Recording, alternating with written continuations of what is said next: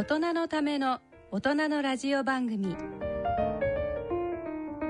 大人のラジオ。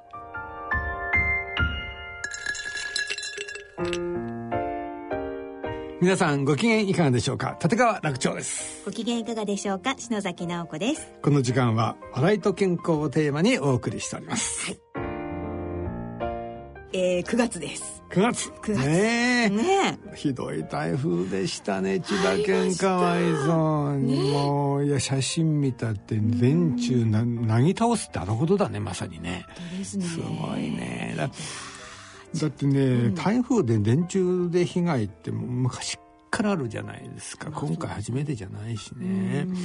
なんであんな電柱作ってるかね日本はね。そうですね。ねね電柱なくせばいいのにね、誰も言わないね。もうこれ機会にねもう電柱なくす運動をねもう国民的な運動でやったらいいと思うだってまさに命命がけで暮らしてるのと同じじゃないですか。まあそうですね。あのものがいつ倒れてきてもおかしくないっていうことですもんね。えらいことですよ。7本一本でも倒れたら。そんなのはニョキニョキニョキニョキ街中にっていうか日本中に生えてるわけだから。なんとかねえーそれはお金はかかるでしょうけど。作業はね。だけどね何十兆円ってね世界中にばらまいてんだから、電柱を地下に埋めるってのはこれ国民の安全のためなんだからそんなもん何兆円かかろうとやるべきですよね。まあ、かなりだから最優先事項としてええ。取り組んでいいやいやもういことですよね。最もう最優先ですようんもう今や。千葉県なんかはね、真っ先に手を挙げて、まず千葉県からね電柱なくそう運動を始めて、みんな埋めちゃえばいいんですよ、本当にそう、だって日本ってね先進国の中で最低ですよ電柱？は、うん、だってねロロンドンパリニューヨークなんて0%だそうですよね。電柱。うん。ちょうどだから友達がこの間ロンドンで写真撮ってきてすごい綺麗な風景でなんで綺麗なのかねって言ったらやっぱりその電柱がないからどこを撮っても綺麗に撮れるってねどこ言って。どこ撮っても絵になるってそうそう。ねうん。まあそうだよね。ねだから景観的な意味でうもん。やっぱり地下にね。ねだって日本なんて電柱がない割合って東京で確か7%大阪で5%ぐらいの。京都なんてまさにね景観を大事にしなくちゃいけない街じゃないですか、3%とかそこら辺だもん。少ないんだ。うん、だってお寺のそのし河原のにね白い塀があってあの通りにニョキって入ってるわけでしょ？そうですね。急に現代にねもう勘弁してくれよみたいな感じじゃない、そうですよね。うん、だってあもう全ての点で電柱なくした方がいいんだから、だって道だって広くなるし安全になるし車の通行だってね安全になるし、そうですよね。ね、交通事故だって減るわけでしょ、うん、だから電柱なくなって困るのはねあのワンちゃんのおしっこだけですよ ちょっと印がなくなるみたそういなね。そうだからワンちゃんだけはちょっとクレーム来るかもしれないけどね。僕どこですればいいんだろうみたいな。どうしてくれんだってね。ワンちゃん怒っちゃうかもしれないけど。ここはもう本当にもう国民のね運動としてね絶対やるべきだと思いますね。地下埋めましょう。地下に埋めましょう。ね。はい。もうそういうことで決まり。ということにはい決めました。では 大人のための大人のラジオを進めてまいります、行きましょう。大人のための大人のラジオ。この番組は野村証券ほか各社の提供でお送りします。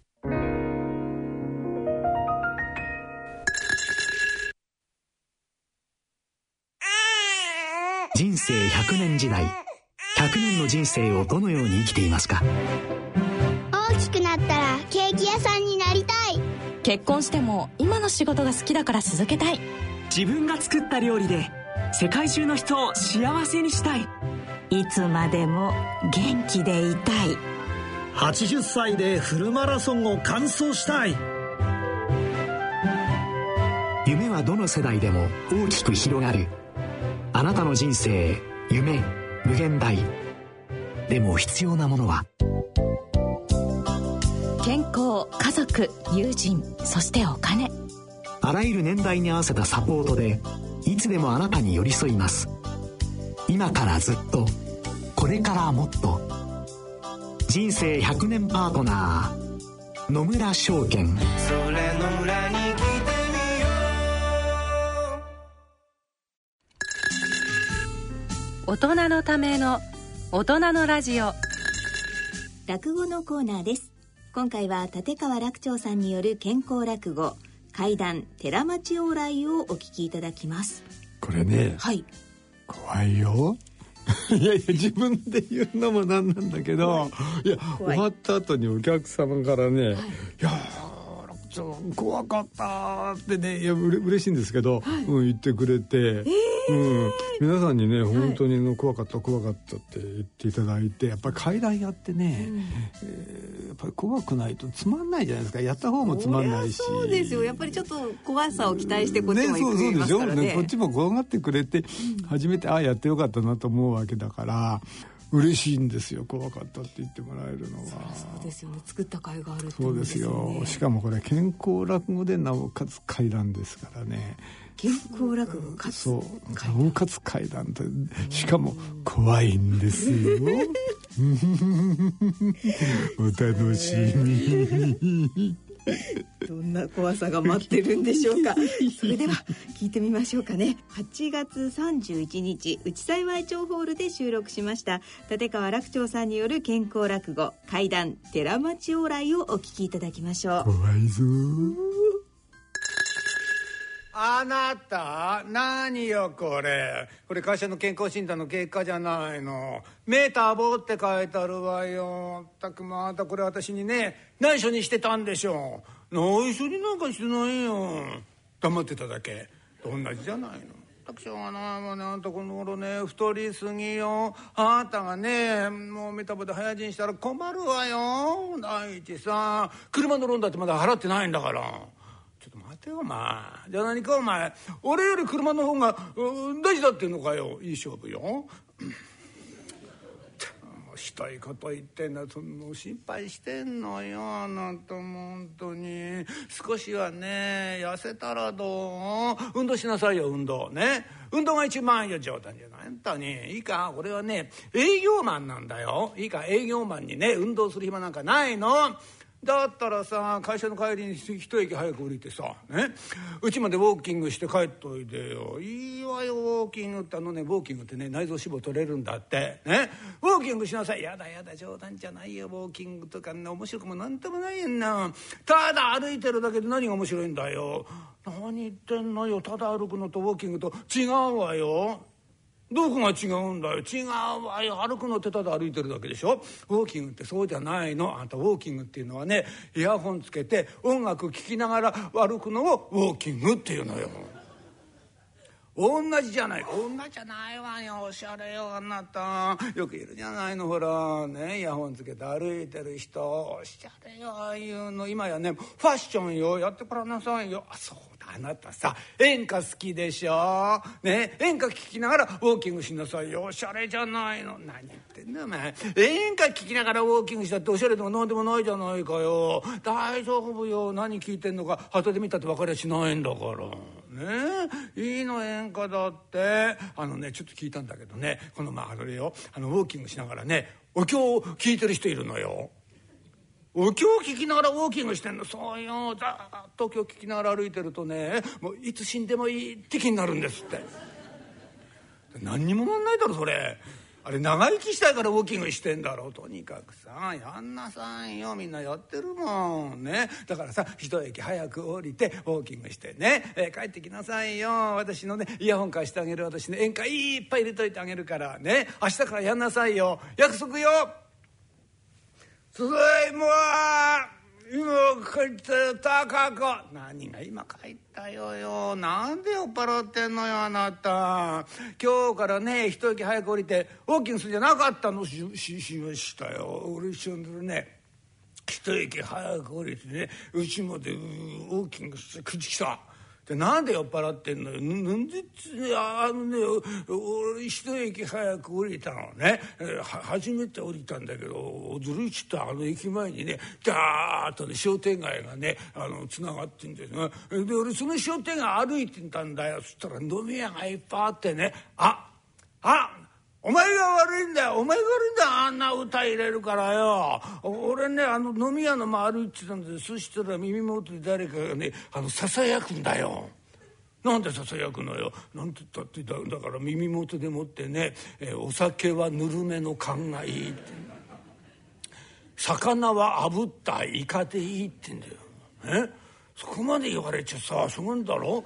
じゃあ一つ確かめようかなって。なんで確かめんのよあなた。でもってね居酒屋入ったんでしってね炙ったイカでやってるグループがあっという間になくなっちゃってだだけどお前の前だけどねあのね津波はねあの炙ったイカよりやっぱりね塩辛の方がうまいな。何のんきなこと言ってん冗談じゃない本当にもうじゃあもう明日からさその商店街歩くのやめなさいよねもうダメよ商店街歩いちゃもう違う道歩きなさい本当にもうしょうがないんだから。はあこうやってな一息早く降りたはいいけどな。この商店街を歩いたら何もなんないんだよ。ああと昨日の二の舞になっちゃうからな。えー、っとねこの商店街抜けるだ大通りに出んだよな。でそれ右に行くとうちの方だからな、えー、あそうだ。駅前の道を右に行っちゃおうね、えーそうだそうだ。あ違う道で行こう。駅前を右。あダメだよ。ここに赤ちょうちんがいくつかあんな。危ないな。あっちも危険地帯だな。あちょっとダメだな。どうしようかな。どうかな。安全なとこ。あれ？こんなとこに路地があるよ。あいいねいいねこれ。え？これ商店街とずっと並行して続いてるもんな。ということはこの路地を抜けると向こうの大通りに出るってわけだ。ああいやいや。あじゃあこの路地にしような。えー、っと。あこの路地ならな。変わらんね。飲み屋なんかあるわけないもんなこんな狭い路地でな、うん、健康的にこうやって歩いて。か暗い路地だなここ。街灯が一つもないよ。え？ー街灯ぐらいつけりゃいいじゃないかよ本当にな。奥へ行けば行くほどどんどんどんどん暗くなってくんなえ？真っ暗だこれ。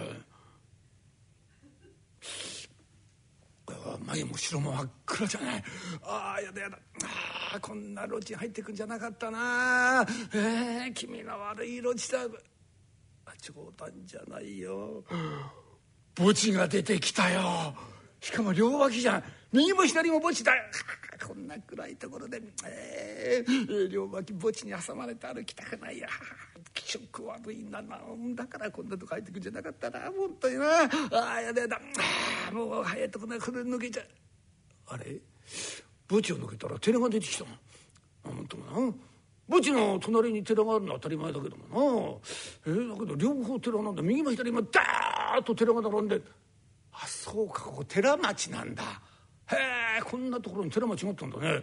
あのとな。寺町なんて昼間見たら風情があるけどな、えー、こんな暗いところに、えー、歩きたくないよ。な夜中来るとこじゃないよ寺町なんてな。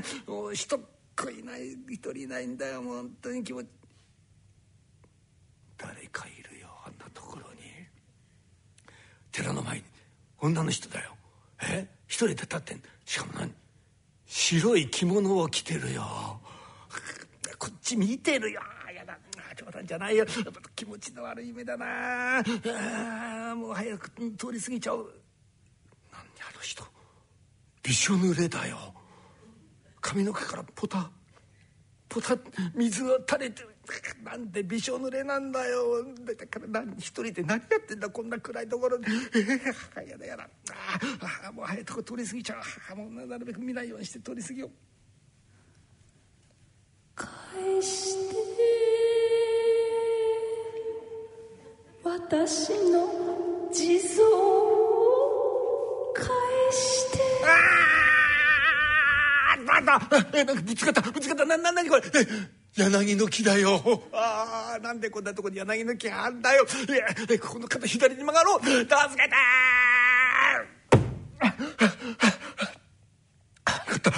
明るいところ出たよさっきの女女そこだ女よかった追いかけてこないよはあよかったなんなんなんだまあ、あの女やな本当に一体どこなんだここどこに出たのあれ商店街だこれ昨日歩いた商店街だよ。あそうか。そうだよな。角左に曲がったんだからな。あそう商店街出るよ。ああよかった。明るいところに出た。怖かったな。の追いかけてくんだ。びしょ濡れだよ。なんで濡れてんの？えうんだしでもあるわけないよな。俺だけ濡れてんだこれなななななんで濡れてんだよ。俺だけびしょ濡れなんだよ。気持ち悪いなもうやだ。だからウォーキングなんかやるんだよ。こんな思いをするならメタボの方がよっぽどいいよ俺。早く家帰ろう。たかこあ風呂入ったらさようやくなんか気持ち落ち着いたよ。怖かったな。あんな怖い目に遭うなんてな。高子何やってんの？え？何やってんの？今ね。隣の駅の周りね。マップで見てんのよ。おかしいわね。あなた。そのね隣の駅の前。確かに商店街あるのよ。で右側に一本ね並行した路地もあるのちゃんと。でもねあなた隣の駅の周りにね墓場もなければねお寺なんか一軒もないわよ。うんってんなわけないだろ。あるよ。俺歩いてたら両脇墓地だったんだうん、で墓地抜けたら寺だったんだよ、うん、しかも右も左も寺ダーッと寺だった。寺町があったんだから。見方が悪いんだよ。く見ろよ絶対寺町あるからあるわけないじゃないのあなた。いい寺町なんてものはね。城下町とかね古い町にしかないの。今度新興住宅街で寺町なんかあるわけないじゃないのまあんと。とか酔っ払ってさ夢でも見たんじゃないの。冗談じゃないよ。酔ってないよ。一滴も飲んでないもん。本当だよ。歌うんだったら俺風船膨らまそうか。一斉検診やってんじゃないの。だ信じてくれ本当だって。たら寺の前でさ女の人がね白い着物着てびしょ濡れになって立ってたんだよ。でもって俺にさ返して。私の地蔵を返してって気持ちの悪い声でまるでね地獄から出まいってくるようなね気色の悪い声で言うんだよ俺怖くなって。ダーッと逃げたんだよ。そしたら柳の木にぶつかってさえそこバーッと左へ曲がったら商店街に出たんだよ。で気が付いたらびっしょり濡れてたの。どっかで転んでさ濡れたんじゃないよ。そんなんじゃない。本当なんだよ。別に嘘ついてるとは思わないけどさおかしいじゃないのだって。ぼっちもとれも何もないんだもん。なんか気になるわね。ねえあなた。明日土曜日でしょ。何もないんでしょ。ちょっと二人でさこの路地行ってみない？やだやだやだ。やだちょちょ冗談じゃこれ嫌だよ。え俺あんなとこもうもう二度と行かないよ。俺嫌だよ。でいいじゃんやだって。言ってお前その女がいたらどうすんだよ。いいじゃないの。いたら堂々とさ自己紹介しなさいよ。名刺渡して。何で俺名刺渡すんだよ。どうったのと。営業マンでしょ？関係ないだろな。そこで営業してどうすんだよ。いやいやいや嫌だよ俺だってさ気になるじゃないの。ね。いいから行ってみよう明日。ここだよここ。ほら。え駅前にさ商店街あんだろ、ね、でこれ一本右にほら路地があるじゃん、ね、この路地入ってったの。じゃちょっと行ってみようか。ちょちょよせよちょっとだやめようよ。高子ね。じゃもうしょうがないな本当に。やめやめた方がいいよ。もうこの路地ね。気味の悪い路地なんだから。何言ってんのよ。どこにでもある。当たり前の路地じゃないの。そしたらね昼間だからそう思うの、え？夜歩いてみろ。真っ暗なんだぞ。街灯一つないんだぞ。何言ってん街灯あるじゃないの。ほらあちこちに街灯あるわよ。あるよ。おかしいな。いやゆうべついてなかったもん。え？一つもついてなかった。停電かなんかあったのかもね、うん、とにかく真っ暗だったんだよ、うん、でもって歩いてたらさ、うん、ブチが出てきたんだよ。墓地が出てきただってあんたさ墓地なんかちっとも出てこないわよ、うん、いやまあままだね。まだ出ない、うん、いや確かねあの路地入ってね5分ぐらい歩いたら墓地になったうん、まだ3分ぐらいしか歩いてないからね、うん、そのうち出てくるよ、うん、両脇がね墓地と墓地だったから、うん、墓地墓地出てくるね、えー、すまないこと言ってるわね。本当に。出てこないわよ。もう5分以上歩いてる。ね。墓地なんかないじゃない。おかしい。確かこの辺りが墓地だったんだよ。なんでだろうな。その墓地抜けるとお寺さん。ね？うん、だからこの辺りに寺寺寺町だったんだよ、うん、でもって寺の前に女の人がいてさ。えびしょ濡れだよ？白い着物着てんだ。で俺にさ私の地蔵を返してそう言ったんだから。っていうことはさ何？あんたがその女の人に会ったってのはこの辺りなの？そうそうそう。いやだから寺も何もないけどさねだ時間的にはちょうどこの辺りだよ。あそう。ちょっと見てこれ。目の前よ。見てごらんなさいよ。ここにさお地蔵様があるわよ。お地蔵様。え？本当だ。お地蔵様あるね。その女人あれでしょ？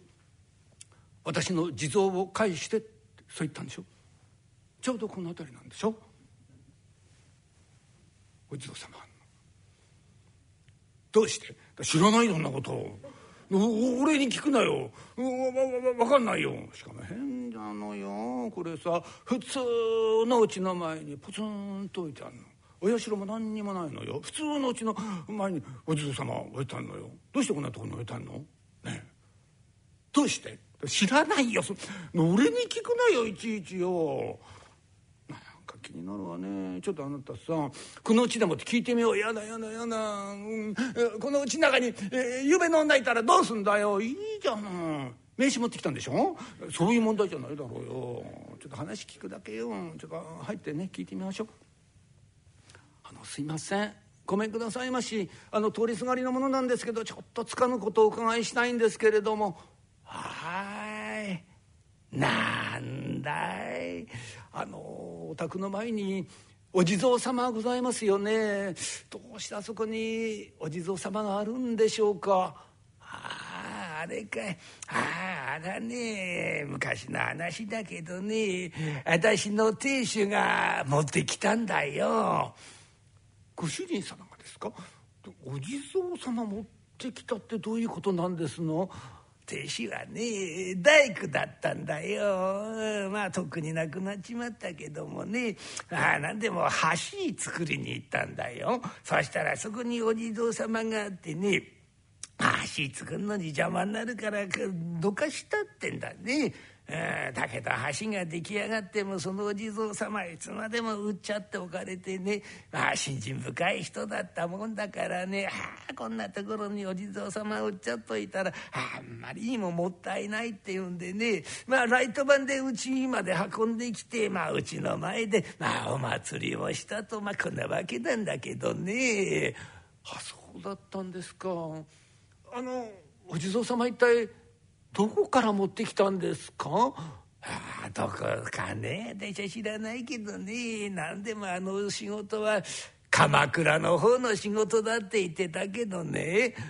ああそうですか。あどうもあのつまらないことをお伺いしました。どうもありがとうございました。ああとうとう何にも分かんなかったな。墓地もなければ寺もなかったよゆんべこれ一体どこ歩いてたんだろうな。どこかな本当に。ああ高く俺も疲れちゃった。俺今日早めに寝ちゃうから。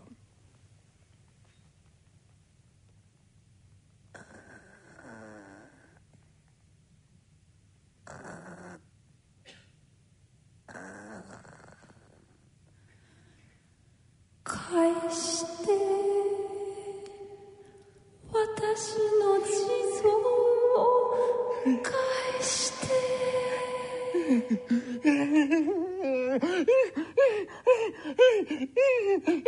あなたどうしたの？ちょっとあなた起きてちょうだい。ちょっとあなたどうしたの？あなた。あお化け。誰がお化けよ？何？ああ高子かあよかったよかった。じゃあれ夢だったのか。だからこれ怖い夢見たよ。どうしたのよ。俺夢の中でさ墓地と墓地の間歩いてたんだよ。そしたらねお寺が出てきてダーッとお寺で寺町だったんだよ。そしたら寺の前でね白い着物着た女がさびっしょ濡れになって俺に向かってさ気持ちの悪い声で恨めそうな目してさ「私の地蔵を返して」って言うんだよ俺逃げようと思ったんだけど体動かないとどうやったって足が動かないんだ女がどんどんどんどん近づいていくんだどうしようどうしようどうしようと思ってるうちにお前に起こされたんだよ。何あなたそれゆべと同じじゃないの。同じなんだ。同じもう何もかも同じ。景色からないから全部同じなんだよ。その女が建てた寺のしつらいも同じだったよ。まるっきり同じ寺タコ。俺ね寺の看板見た。うん。あ女立ってその右のとこに看板出てたんだよ。うん。俺その看板の字読んだぞ。あそう。なんていうお寺なの。えっとえっとねえっとね確かに慶蓮寺ってんだよ。あそう慶蓮寺どんな感じなのどどどんな感じちょちょっとうまく言えないんだけどねだだからだからねそれこれだこれこれこれこれこれこここの痙攣じゃあ何この痙攣お前まで震えることないじゃないかよここれだよあそうどどこ行くの？どこ行くの？ちょちょななんで俺を一人に住んだちょっと心細いじゃないかよ。高子どこ行くんだよ。ちょえ何そうやってさ背中向けてんの？こっち向いけよ。なんか心心細いからさ。こっち向いて顔を見せろよ高子。こんな顔。だどうしたのあなた？でも変な振り向き方すんだお前微妙だな本当にな。びっくりすんだろうよ。何やってんだよ。今さその痙攣寺調べてんの？本当にあるかどうか。あらあったわあなた。あるわよ痙攣寺、えー、ちゃんと遠隔まで書いてあるわ。あら結構ね古いお寺ね。えー、っと江戸の末期に建ってるわね。このお寺を開いたお坊さんの名前も書いてあるわ。あそう。へえ、なんていうお坊さんが建てたの。ちょっと待ってね。えー、っとねこの痙攣寺を開いたお坊さんの名前がね天官和尚。天官和尚、うん、じゃない。天官和尚が痙攣寺を開いた。物が順にいってんなおい。うん。でどこにあるの？それ。えー、っとね鎌倉にあるお寺さん。鎌倉？全然関係ない。いや俺隣の駅の近くにあるお寺だと思ったよ。鎌倉とか全然関係ないじゃないかよ。でもさあなたのおばあさんねあのお地蔵様鎌倉の方から運んできたって言ってなかった？それにねこの慶蓮寺ってお寺ね鎌倉の寺町の中にあるの。気になるわね。ねあなた明日日曜日じゃなちょっと2人で鎌倉行ってみようよ。ね？このお寺行ってみよう。やだやだやだややややだ俺あの寺なんかもうもう二度と行きたくないよ。やだ俺。あなた？これほっとくとねその女の人毎晩毎晩あなたの夢に出てくるわよ。あなたそのうちその女に取り殺されるわよ。お前のがよっぽど怖いよ。分かったよ。行けばいいんだろ。う行けば。おかしいわね。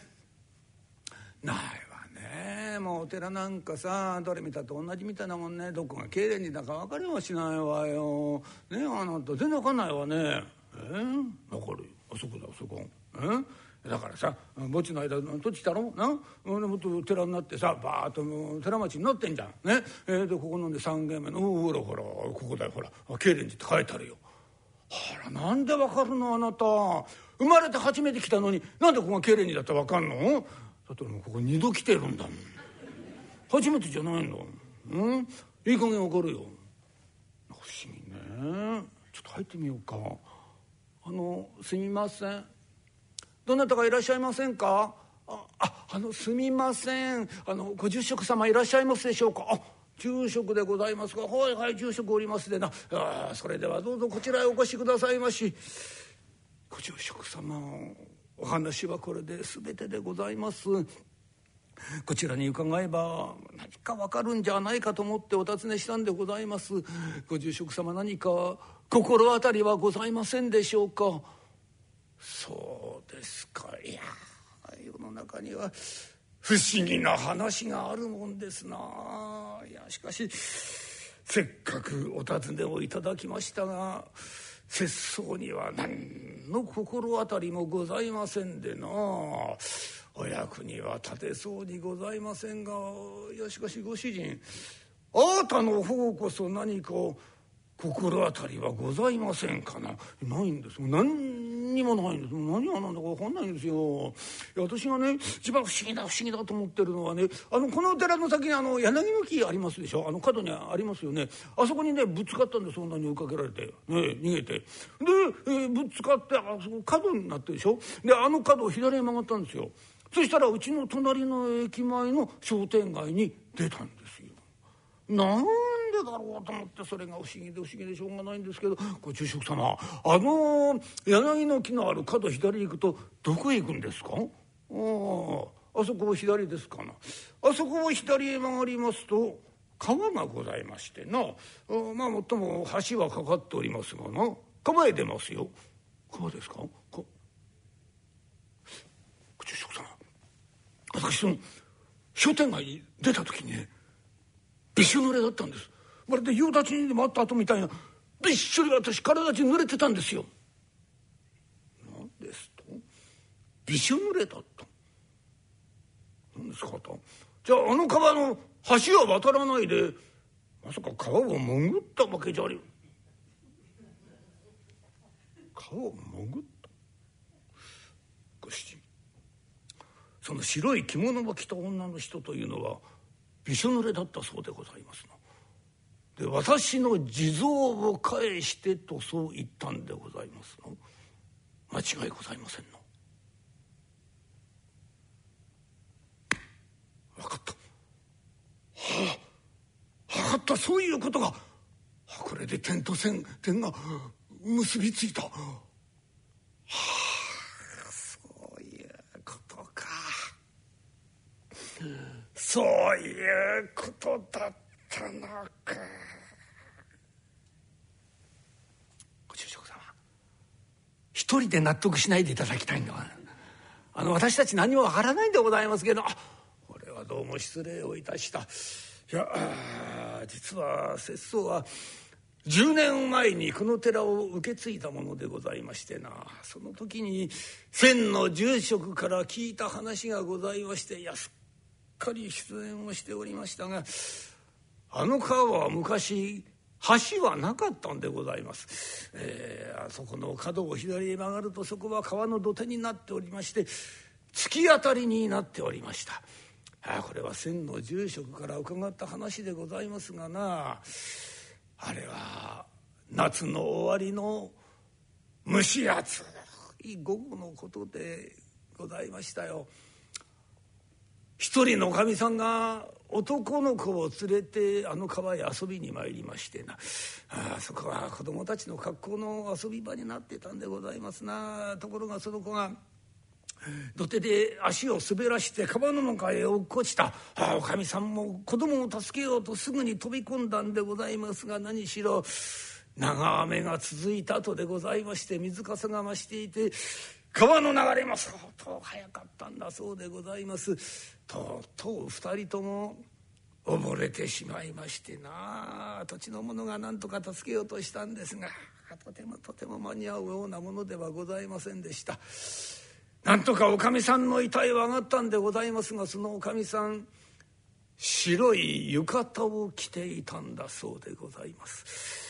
ああいう方だけではどうにも身元がわからない仕方がないので無縁仏として先の住職がこの寺であ供養をいたしましたその寺もまだこの寺に墓がございますしかしその子供の遺体はとうとう上がりませんで、まあ、土地の者があまりにも不憫だというので川のほとりにお地蔵様を立てまして供養をしたんでございますな。ところがその後でございますよ。あそこに橋がないのは不便だということになって橋を建てることになりまして、まあ、橋大工が何人か来て橋をこしらえたんでございますがその時邪魔になるからというんでお地蔵様をどかした。ところがいざ橋が出来上がってみるとそのお地蔵様どこへ行ったのか全くわからない。いまだに行方が知れないと。先の住職がそう話をしておりました。ご住職様ということは何でございますかね。そそのお地蔵様というのは私たちが昨べ見たあのお地蔵様。おそらく間違いないでございましょうな。ちょちょちょちょっと待ってちょちょちょっと待ってごご住職さん。とということはですよあ私があったそのし白い着物を着たその女の人というのはその時川で溺れたおかみさんの幽霊でしょうな。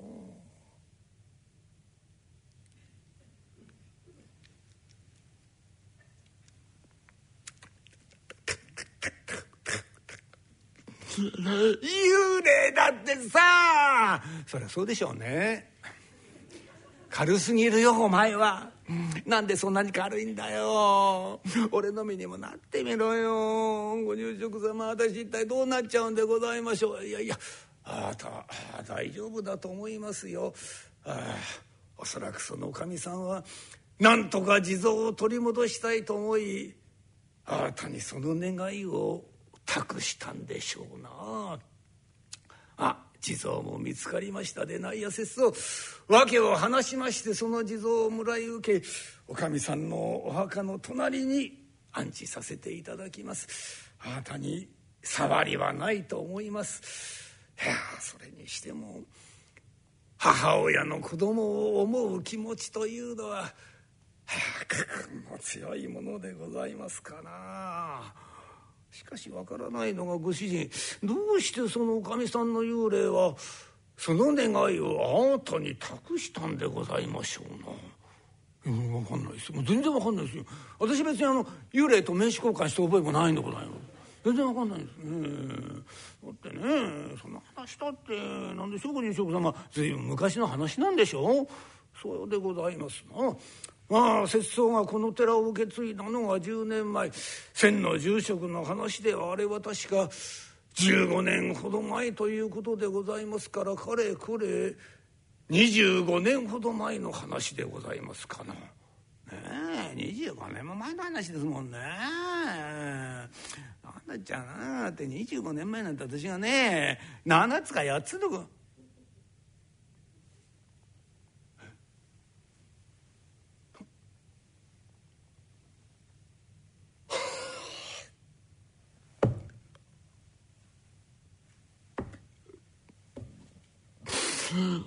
あご主人どうなさいました？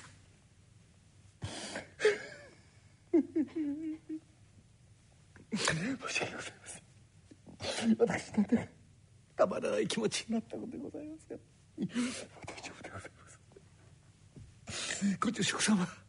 私子供の頃に川で溺れたことがございまして私が小学校2年の時の夏休みでした。両親に連れられて川へ水遊びに行ったんでございます。その川がどこの何という川かあんなことは私は覚えておりません。ただ覚えておりますのが溺れて水の中で苦しい苦しい苦しいと言ってもがいているうちに目の前にちょうど同じぐらいの年頃の男の子が現れたんでございます。7つか8つの子供だったと思います。今思えば。そして私の方を向いて手招きをしているんでございます。私は何だろうと思ってそこへ近づいてそしたらその男の子が私の手を握ってグイグイグイグイ引っ張って歩き出すんです。その時の手の感触私今でもよく覚えております。冷たい。氷のように冷たい手でございました。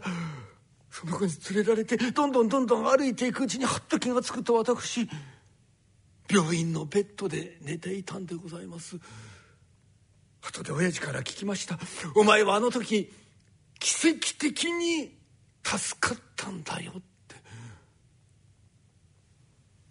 分かりませんよ。それは分かりません。分かりませんけどもしもし私が埋もれたのがあの川で私を助けてくれて引っ張ってくれた男の子がそその時溺れたあの男の子だとしたら私は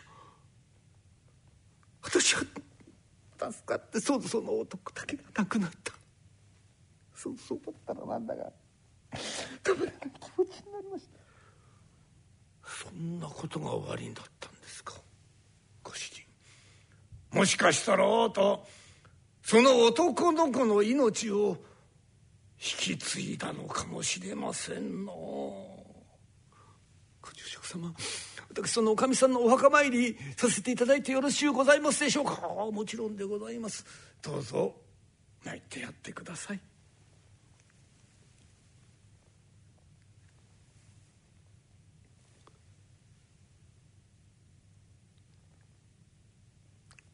おかみさん。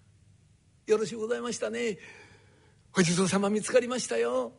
これからは坊ちゃんと一緒に過ごせますね。長いことさぞ寂しい思いをされたんでございましょうね。これからも離れ離れになっちゃいけませんよ。ナムアミダブナムアミダブナムアミダブナムアミダブナムアミダブナムアミダブご主人ご主人。はい。なんでございます。当寺の収支はホッケでございますがな。失礼しました。妙法蓮華経な妙法蓮華経。高子行ってくるよ行ってらっしゃい。まああなたよく続くわね。朝のウォーキング。もう三日坊主になるかと思ったらさもう2ヶ月以上続いてんじゃないの。どういう風抜き回しよいやそれがさ俺も考えちゃったよ。いやもしなこの命がさその子から受け継いだ命なんだとしたら俺この命大事に使わなくちゃさ。そう思ってなうんだからメタボなんかで早死にしたらさその男の子に申し訳ないと思ってさ少しは痩せようと思って。あらそうそうよね。ねあなたウォーキング今どこら辺まで行ってんの？うんあのねここまっすぐ行くだろ？そうするとねあの寺があんだよ、うん、そのお寺の周りぐるっと回ってまた帰ってきてんの。またお寺なの？あなた。大丈夫。また幽霊に出会ったりしない？冗談じゃない。もう幽霊こりごりだ。大丈夫大丈夫、うん、大丈夫なんだよ。この前ねお前が教えてくれたことをね俺今真似してんの。うんだからねあの寺行ってもね幽霊に出会うようなことないんだよ。あら私の言ったこと真似してるって何やってんの？うん今ねウォーキングしながらねお経を聞いてるんだ。立川楽長さんによる健康落語怪談寺町往来をお聞きいただきました。いやちょっと怖かった。怖かった？本当に？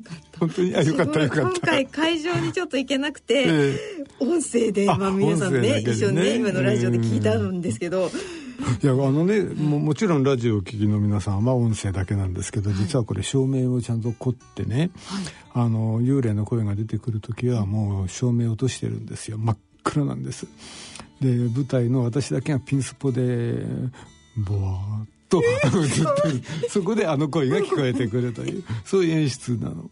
だからあの声が暗闇から聞こえてくるわけですよ。えあの声は楽長さんがいやいやいやあれはね声優さんに頼んだの。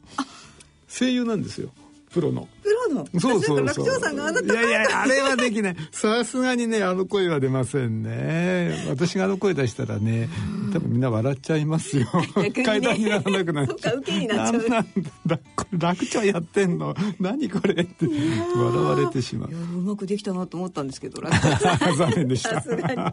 いやでも怖かったです怖いし、うん。うん、しかもこうなんか推理していく。そう。だからね謎解きのね、はい、面白さを入れたいなと思ったん。ですよ、うん、そうです。まさに謎解きですよ、ねうん、ただ怖いだけじゃなくてねあの日本の海岸ってねもう伝統的に、あのどっちかと怨念であったりね、恨み、つらみ、情念。ね、ね、そうそう。あとあの、因縁ね。あの、何代から前の因縁みたいなね、因縁話みたいな。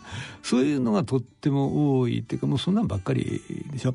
で、その、ミステリー的なね、謎解き的なミステリー感のある階段っていうのがないんですよ。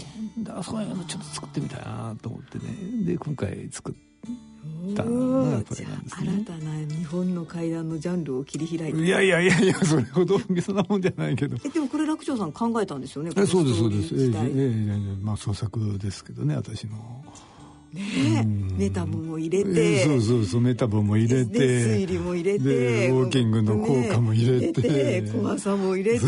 で最後はなんかちょっとこう命の大切さに気づいたりとか。そうですね、うん、やっぱり、ね、うんあの命っていうのはねまああの親子から子に受け継ぐものだから大事にしましょう、まあ、それはもちろんそうなんだけどそれだけじゃない受け継ぎ方だってあるかもしれないなみたいなねそんな発想から来てんだけどまあベースにはやっぱり、えー、せっかくの命大事にしようよっていうのはねまあベースにあるわけですけどね。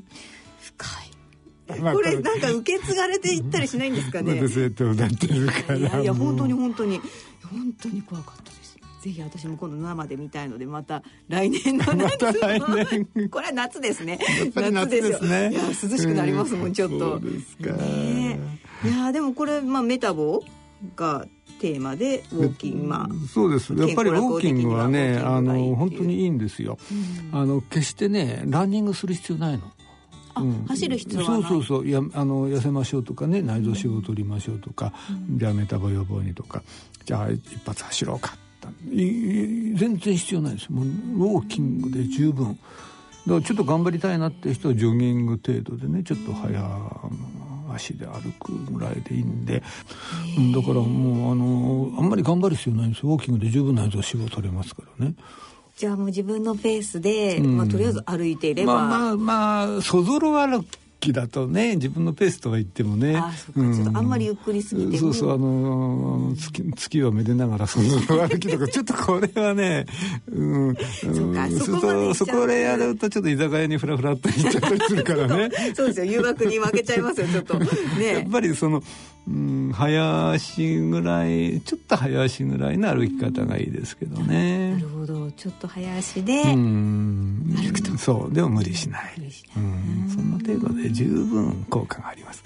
でもやるんだったら15分以上は最低限続けた方がいいですね。時間的には15分そうですね、うん、やっぱり15分から20分以上は続けたいうん。やっぱりそうか、うん、そのくらい続けないとねあのし脂肪が燃えてこないのね。最初は糖分を使って燃やすから、うんだから56分でやめちゃうとあの糖分だけ燃えて脂肪はそのまんま、あ俺たちまだいいやと思ってそのまんまになってるから脂肪落ちないんですよで糖分が燃え尽きて、はでいよいよ蓄えてる脂肪がなんだ俺たち出番かよって脂肪が燃え出す。でカロリー作る。そこまでやっぱり歩いてあげないと、やっぱり脂肪落ちないのね。出番がないわけですね。そうそう。それまででの時間が大体15分か20分はかかるから。そうかじゃあそそうそう。それ以上やんないとそうそうそう。せっかくの脂肪にはうん。脂肪は起きてこない。かけられないと。うん。なるほど。やっぱりこうなんか落語とか聞きながらがいいですね。こう30分とか、ね、ああやっぱりね落語30分の落語だとね 15分でそう俺落語多いからなるべく大ネタのねね大ネタのねそうそうやっぱこれなんかいいじゃないですか。これこれいい30分ですよぐらいあるじゃないですか。30分以上かかりますからね。ね。うん、で30分以上歩きたい方はその後お経を聞きながら歩いていお経おただく経ねお経も聞きながら。それがいいですね。なるほど。落語プラスお経 そうすごいウォーキングですねすごいですね。うん、いやーやっぱりね、うんいいですよ。今日はリズミカルだから。そうですねじゃあお灸のリズムに合わせて軽快にいいですいいです。最高ですね。最高ですねうんはい夏らしいじゃないですか。じゃあ皆さんそんな感じで散歩して、えー健康に過ごしましょうそうしてください。はということで、えー今回は健康落語怪談寺町往来をお聞きいただきました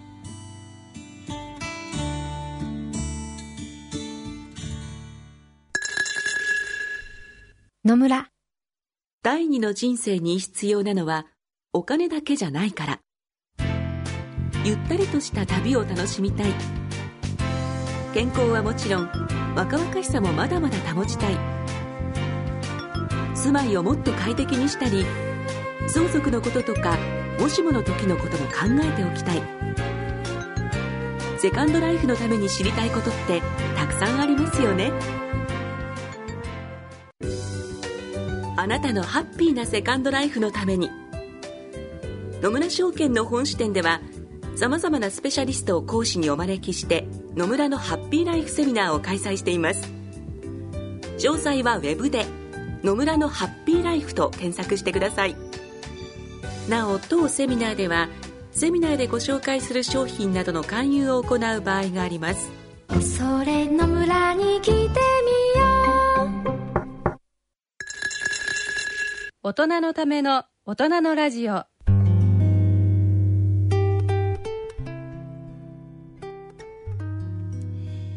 さて今回の大人のラジオはいかがでしたでしょうか？まあ今回はね、はい。まあ8月にやった落語ということで、まあ怪談話聞いていただきましたけどもね。ねでももう秋だもんね。そうですよ。だいぶねね。これからはやっぱりねまたネタも変わってきますね。寄せなんかに行ってもね。そそうですね。そうそう。そうですね。秋から今度年末になるとね、はい。また年末の落語になって暮れの落語っていうことになってきて。まあ、ね。あ落語も季節感があって楽しいですよね。まあそうですよね。い日本はせえっかくこう四季があるのでそうそうそう。ねうん。そうですよ。すごくいいですよね、はい。でえーと10月はそう。親子会。今度はね、はい。憂鬱憂鬱って言っちゃいけないんだけど師匠との、はい。あの二人二人会、うん、志らく楽長親子会っていうのをね、はい。えーやらせていただきます。まあこの前はね、はい。あのちょっと告知させていただきましたが10月28日、はい月お江戸曜日本橋でですね、はい。えーこれはね18時30分会場。会場。19時開演と。あ、まあ19時からですえねまあ、こういうね、えー感じでね。まあとってもねあの、はい。雰囲気のいい寄せですからねこの上でそうなんですか、うん。私行ったこと。うんすぐ間近で白く聞くことができるしーとてもおすすめです。ね、まあ、私もお半分やらせていただきますけれども。これお一人ずつやるって感じなんですか？そうです。2人でやる二人でやっ落語会ですね。あ二人でやってえ二、ー人の掛け合いとかも、いやそれはやらないですね、えー掛け合いやると大体説教されるんでやんないことにしてます。大概説教されんだもん。まあそうですね。あじゃあお一人ずつでお二人の落語をそうです聞けるといはいはいはい。これも楽しみです。はい、ぜひぜひお越しください。はい、さあそして独演会もあります、はい。えーこちらは立川楽長さんによる落語独演会、えーチケットプレゼントがありますね。はいはい。ぜひぜひご応募ください、はい。こちらは12月16日。これも月曜日になります。暮れですよね。そうですね。もう早いですね。もう暮れですよ。今年ね早いな、えー、18時30分会場19時開演、えーこちら内幸町にあります内幸町ホール。そうですね。もう新橋と内幸町の駅からね、はい。すぐそばです。もう5分歩いて5分。ね新橋ね直結で駅のそ中そうなんです。よ濡れずに行けるというはい。いい場所ですけどありがたいねところです。はい、こちら落語独演会夜落語 in 内幸町に抽選で5組10名の皆様にチケットをプレゼントさせていただきます。チケットご希望の方は番組ホームページの応募専用欄からご応募ください。応募の締め切りは11月1日金曜日必着となります。なんかあれね、はい。はがきの応募がなくなったんあ、そうなんですよ。ね。うん。もうあの応募専用欄ができて、うん。それに従っていけにこばう書き込んでいけばいいわけね。えー書いていうか。書いていくだんっていうかまだんね。あねえ。なんかはがきもなくなってきて時代が変わりますね。えーちょっと寂しいけど、まあね。なんかねはいまあでもね楽に応募できるようになったっていう意味ではいいですかね、うんそのうちラジオでもねそれではあのおはがきを読ませていただきますってなくなるかもね。それではメールを読ませていただきますになっちゃうんだろうそうねですよね。なんかつまんないねそれはね。あのおはがきをってな感じいいもんね。そうですね。おはがきって言葉もなくそうなっちゃそううそう おはがきって言葉がね。おはがき、うん。おはがき今のうちに言っときましょう。言っときましょうね。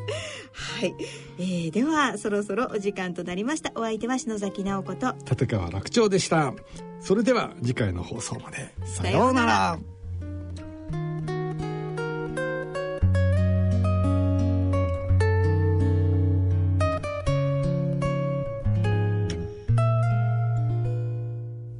大人のための大人のラジオ。